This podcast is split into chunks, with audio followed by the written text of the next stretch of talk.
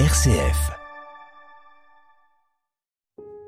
Nous sommes à 1150 mètres d'altitude et il faut pénétrer au cœur du hameau de Villarivon afin de découvrir la ferme de Bruno et Béatrice Berthier.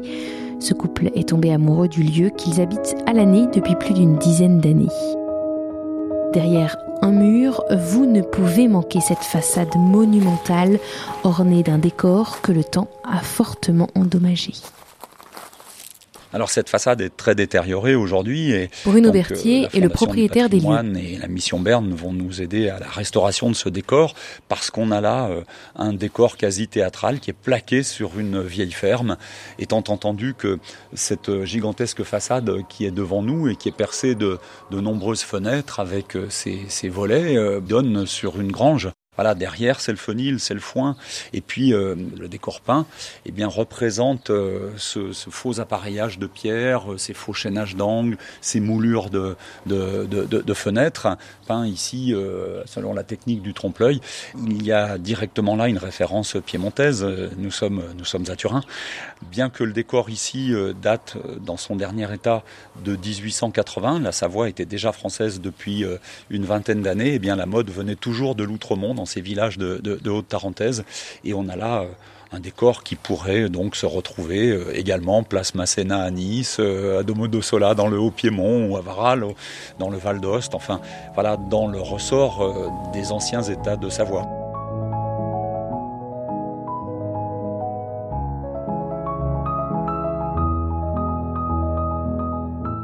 Cette ferme tarine est tout à fait révélatrice euh, donc d'une euh, exploitation euh, agro-pastorale telle qu'il en existait partout dans les Alpes occidentales du Nord au XVIIe, au XVIIIe, au XIXe siècle, même si elle a été à la partir de, du milieu du XVIIIe siècle maquillée en quelque sorte en, maison bourgeoise, de sorte que les anciens habitants de, de- de la commune du Versant l'appelaient le château, ce que n'a jamais été ce bâtiment. Il a toujours été une ferme. Ce bâtiment était aussi toujours utilisé, toujours habité. On sait à peu près à quelle date il a arrêté de, vivre vraiment dans son activité principale L'occupation ici par des, par des bestiaux, des, des, des étables, a cessé à la fin des années 70, au début des années, euh, des années 80. Donc c'est une euh, parenthèse euh, assez courte, hein, jusqu'à jusqu'à nos jours finalement, par rapport à l'âge de ce, de ce bâtiment, qui dans sa facture extérieure, c'est vrai, montre le, le, le 19e siècle, aujourd'hui l'apogée de la civilisation de la vache,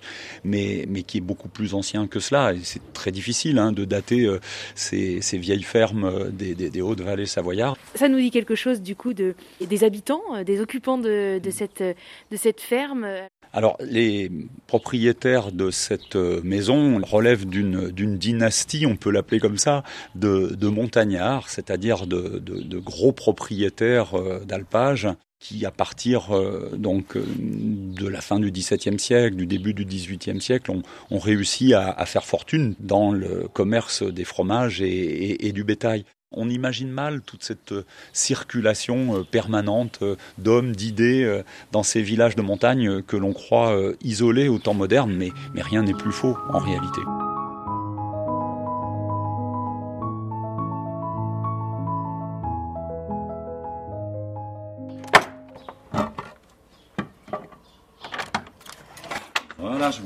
Alors ne regardez pas le bazar. Et il y a de la place. Et puis voilà, il y a de la place. Alors il y a une autre écurie, donc juste à côté. Ce qui est assez euh, extraordinaire ici, c'est le fait d'avoir des voûtes comme ça, avec des arcs surbaissés en briques. Parce que dans le vieux Chambéry, dans le vieil Annecy, à Turin, on trouve ça partout, évidemment, mais pas du tout dans ces villages de Haute-Vallée. Et c'est parce qu'en fait, sous nos pieds, il y a la même chose.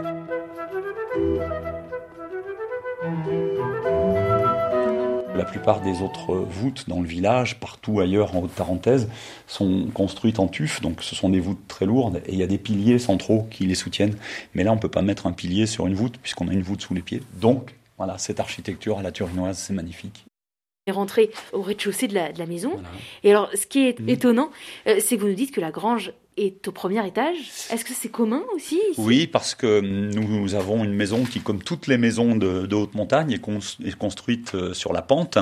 Donc quand nous sommes dans la cour, euh, les gouttières du bord de toit sont à plus de 11 mètres, mais euh, la fêtière, la panne fêtière est à 22 mètres. Et, en réalité, voilà, quand on est derrière le bâtiment, en levant la main, moi qui suis voilà assez grand avec mon mètre 80, je touche la gouttière à l'arrière du bâtiment. Donc en fait, le foin rentre dans la grange par l'arrière du bâtiment.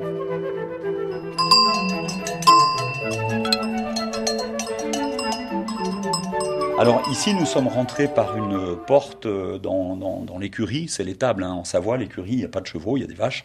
Euh, donc nous sommes rentrés par une porte qui ressemble à une porte euh, d'habitation. Et puis euh, cette étable, eh bien, elle a des fenêtres avec des volets à persiennes. voilà, parce que ici, comme partout ailleurs, des gens vivaient avec les vaches. Et donc il faut imaginer derrière nous là des des bas-flancs à une hauteur d'un mètre cinquante, euh, voilà, euh, des bas-flancs en bois qui permettent, quand on est assis ici, euh, autour de la table, sur une chaise, il y a des lits clos également autour, là, bah, de voir les vaches et de profiter de la chaleur. Donc on a complètement perdu de, vue aujourd'hui cette manière qu'avaient les montagnards de cohabiter avec, avec leurs bestiaux. Et c'est une euh, réalité voilà, qui a perduré euh, dans ces hautes vallées jusqu'au milieu, dans certaines, dans certaines maisons, jusqu'au milieu du XXe siècle. La porte par laquelle passaient euh, ces vaches nous montre que ces vaches, pendant euh, des siècles, c'était les vaches tarines hein, que nous connaissons aujourd'hui, leurs ancêtres. Ces vaches tarines, elles étaient beaucoup plus petites qu'aujourd'hui, c'est-à-dire que le herdbook, hein, euh, la sélection du bétail, l'amélioration également des, des, conditions sanitaires dans lesquelles elles vivent, eh bien, leur ont permis de prendre un bon tiers de, de, volume hein, en, un peu moins d'une centaine d'années. Aujourd'hui, une euh, petite génisse passe facilement par cette porte. Une grosse vache à la veille euh, de, mettre bas n'y passerait plus du tout. Hein. donc une grosse vache pourtant tarine qui sont considérées par rapport à une Holstein ou par rapport à une charolaise évidemment comme de petites vaches. Ah. C'est une porte quasiment standard en fait qu'on peut avoir dans une, comme une entrée de maison classique. Hein. oui, oui.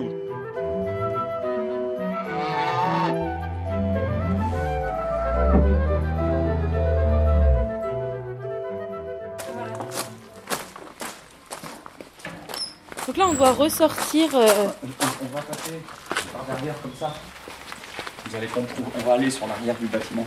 Là, c'était la route euh, des chapelles, hein, donc, euh, qui, qui, traversait le village, qui montait depuis Bélante. La, la route en lacet que vous avez empruntée, elle date des années 20 du XXe siècle. Avant, c'était le chemin muletier. Mhm. On, le voit très bien d'ailleurs. Là, c'est notre chapelle, qui est en très très mauvais état. Donc il y a la chapelle du village et il y a la nôtre. Alors Donc là on est dans la chapelle qui est en très mauvais état parce qu'il y a des infiltrations derrière et puis les, les, propriétaires au XXe siècle ne s'en sont pas occupés. Donc c'est la chapelle euh, Saint-André et Sainte-Anne. Cette chapelle, paradoxalement, est la partie de l'édifice euh, le plus récent. Elle date de 1806. Toute proportion gardée, elle n'a que 200, 220 et quelques années.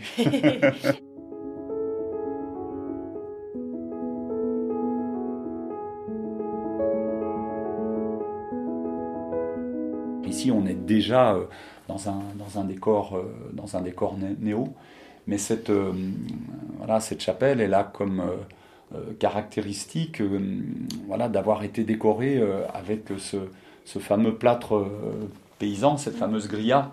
Le gypse était d'extraction locale, les, les, fours étaient construits à proximité du, chantier. Donc on faisait cuire les, enduits euh, donc dans la poudre, comme disent les maçons. Cette grilla, en, vieillissant, elle prend cette, cette couleur rose qui est, qui est caractéristique là, du, du, bâtiment. Ah oui, elle n'était pas, c'est pas finalement sa couleur originelle quand on la pose. Alors, elle, euh, voilà, elle s'oxyde sur la restauration de ce petit édifice, euh, une fois qu'il aura séché.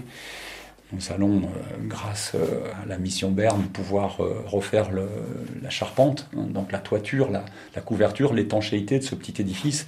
Nous allons reprendre les murs derrière l'édifice qui laissent passer beaucoup d'humidité et donc, quand le, bâtiment aura un petit peu séché, euh, un an, un an et demi euh, plus tard, nous pourrons lancer un, chantier de restauration ici des décors.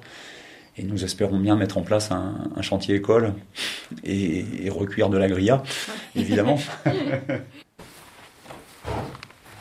je, referme comme ça, Ah, vous, donc là, euh, c'est le, le toit là qu'on voit à côté? Voilà. Le terme générique, c'est le terme de, de l'ose. Alors aujourd'hui, euh, notamment dans les, dans les stations euh, de sport d'hiver euh, du versant d'en face, avec des, des, bâtiments modernes qui sont relosés avec de, de la lose qui n'est pas d'extraction locale, on a des, des toits en réalité qui présentent des dalles de schiste très très épaisses. les, les, les loses des, des, vieux bâtiments qui étaient donc extraites à proximité, hein, à, quelques, à quelques kilomètres, vous voyez, elles sont très très fines, on dirait presque des, des ardoises Hein. Et d'ailleurs, dans la Haute-Vallée, euh, ces, couvertures de, de elles se sont euh, généralisées pour euh, lutter contre le fléau du, feu, de, l'incendie. On va rentrer dans, la grande arrière, vous voyez, là on est, là, on est trois étages au-dessus de la cour.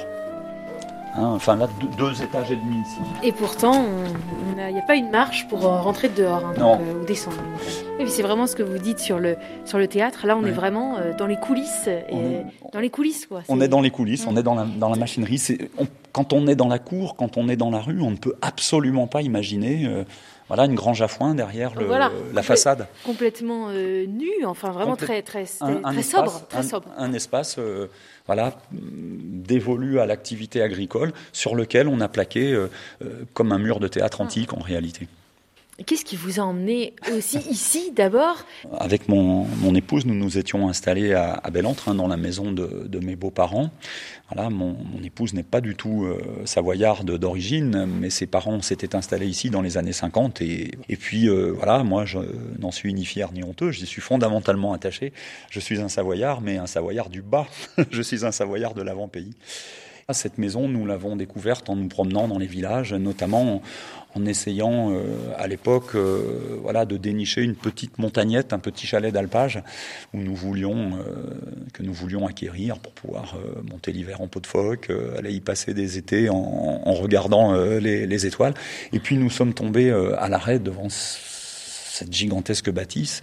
Alors, de l'extérieur, comme tout le monde, en nous demandant ce qu'elle pouvait bien représenter, voilà, un château, une, institution religieuse, une caserne, enfin voilà, on ne savait pas trop. Et on a découvert assez vite, en réalité, elle était ouverte aux quatre vents, on a découvert assez vite qu'il s'agissait en réalité d'une ferme.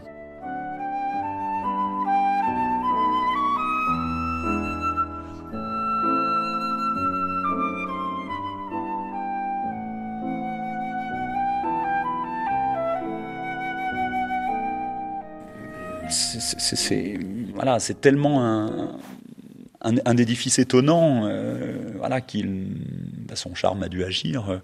voilà, nous sommes, euh, voilà, nous sommes entichés de, de cette chose-là. Bon, alors après, il y a des tas de volumes. Voilà, c'est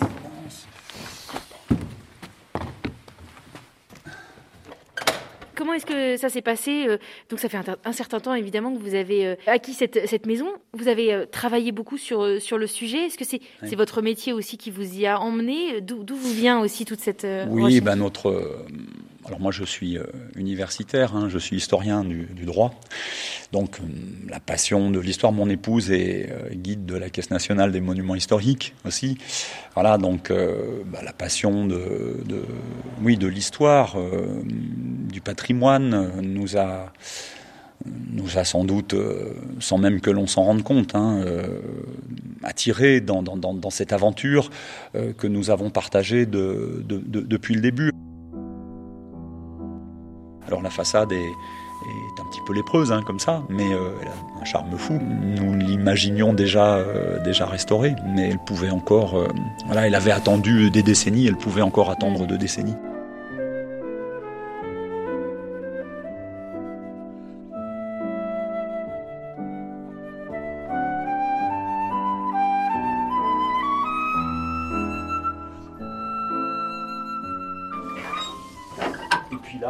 Bien, on rentre. Euh,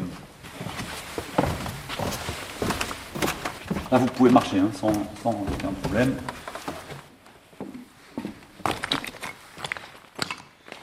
Le volet s'ouvre et se ferme et donne dans la grange.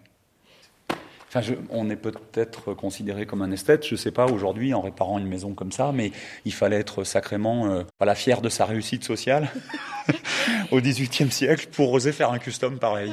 Alors en fait, c'est ben là on est dans une euh, dans un fenil, hein, dans une grange, dit-on euh, en Savoie. La, grange, c'est l'endroit où on stocke le foin et non le grain. Donc on est dans une euh, dans une grange bah, de, de, taille gigantesque il faut imaginer là du foin jusqu'au sommet de la toiture, hein, jusqu'aux pannes fêtières. Donc, combien de, euh, mètres là? Ici, là, euh, donc là, il y a une quinzaine de mètres. Et hum, ce qui est unique ici, ce qui euh, nous a motivés, mon épouse et moi, quand à l'âge de 25 ans, nous nous sommes entichés de ce paquebot échoué sur ce versant, ce qui nous a motivés, c'est de pouvoir sauvegarder ici un espace agro-pastoral intact dans ces, dans volumes, puisque nous habitons une partie habitable qui est déjà existante et qui est déjà euh, très très vaste. Toutes ces maisons euh, dans les Hautes-Vallées, euh, c'est la même chose en Haute-Maurienne, c'est la même chose dans, dans le Beaufortin, c'est la même chose en Savoie du Nord sur le Chablais et, et sur la Haute-Vallée de l'Arbre. Ces maisons sont gigantesques, mais ce sont des usines à vaches et donc, euh, les gens vivant avec les vaches, il y avait deux pièces dans ces, dans ces usines à vaches, deux pièces habitables au mieux. Donc aujourd'hui, quand on répare ces maisons, ben, on n'habite pas des musées, hein, donc euh, ben, on investit la grange. Mais du coup, euh, je pense que dans une cinquantaine d'années, euh, en tout cas en Haute-Tarentaise, de Moutier à Val d'Isère, il y aura sans doute plus qu'une grange à montrer, celle-ci. Parce qu'ici, en réalité, ben, le, le, classement, notamment enfin l'inscription au titre des monuments historiques, a en quelque sorte sanctuarisé le, le bâtiment. Mm. Et c'est ce qui nous, c'est ce qui nous plaisait. Alors, ce qui ne veut pas dire que ces euh, volumes-là ne peuvent pas être néanmoins utilisés à, autre chose. Hein. On voit tout à fait ici de la musique, euh, des lectures, un peu de théâtre, pourquoi pas. Enfin, donc votre idée, si je comprends bien, c'est de pouvoir, pourquoi pas, à changer sa destination, mais mm. en ayant toujours cette préservation du lieu tel qu'il était euh, auparavant. Euh. Voilà, c'est-à-dire que ce bâtiment, il est euh, doublement un marqueur patrimonial et historique. C'est-à-dire qu'il est un témoin de la grande civilisation agro-pastorale alpine et de la richesse de cette manière d'organiser le, terroir avec le système de l'alpage, des remues, etc. Et puis en même temps, puisque la famille qui a ainsi euh, agrandi cette bâtisse, qui l'a modifiée, qui l'a euh, embellie, est tout à fait représentatif de ces euh, quelques poignées de familles qui, sur trois ou quatre siècles, avaient réussi à construire une fortune euh, considérable. Et eh bien, puisque cette famille-là euh, avait en quelque sorte marqué dans la pierre donc sa réussite sociale, on a un témoignage de l'histoire sociale, de l'histoire politique des anciens États de Savoie. Et le décor très piémontais participe de ce témoignage historique. J'ai fait ce, couloir derrière. Pas, pas, pas fini en main parce que la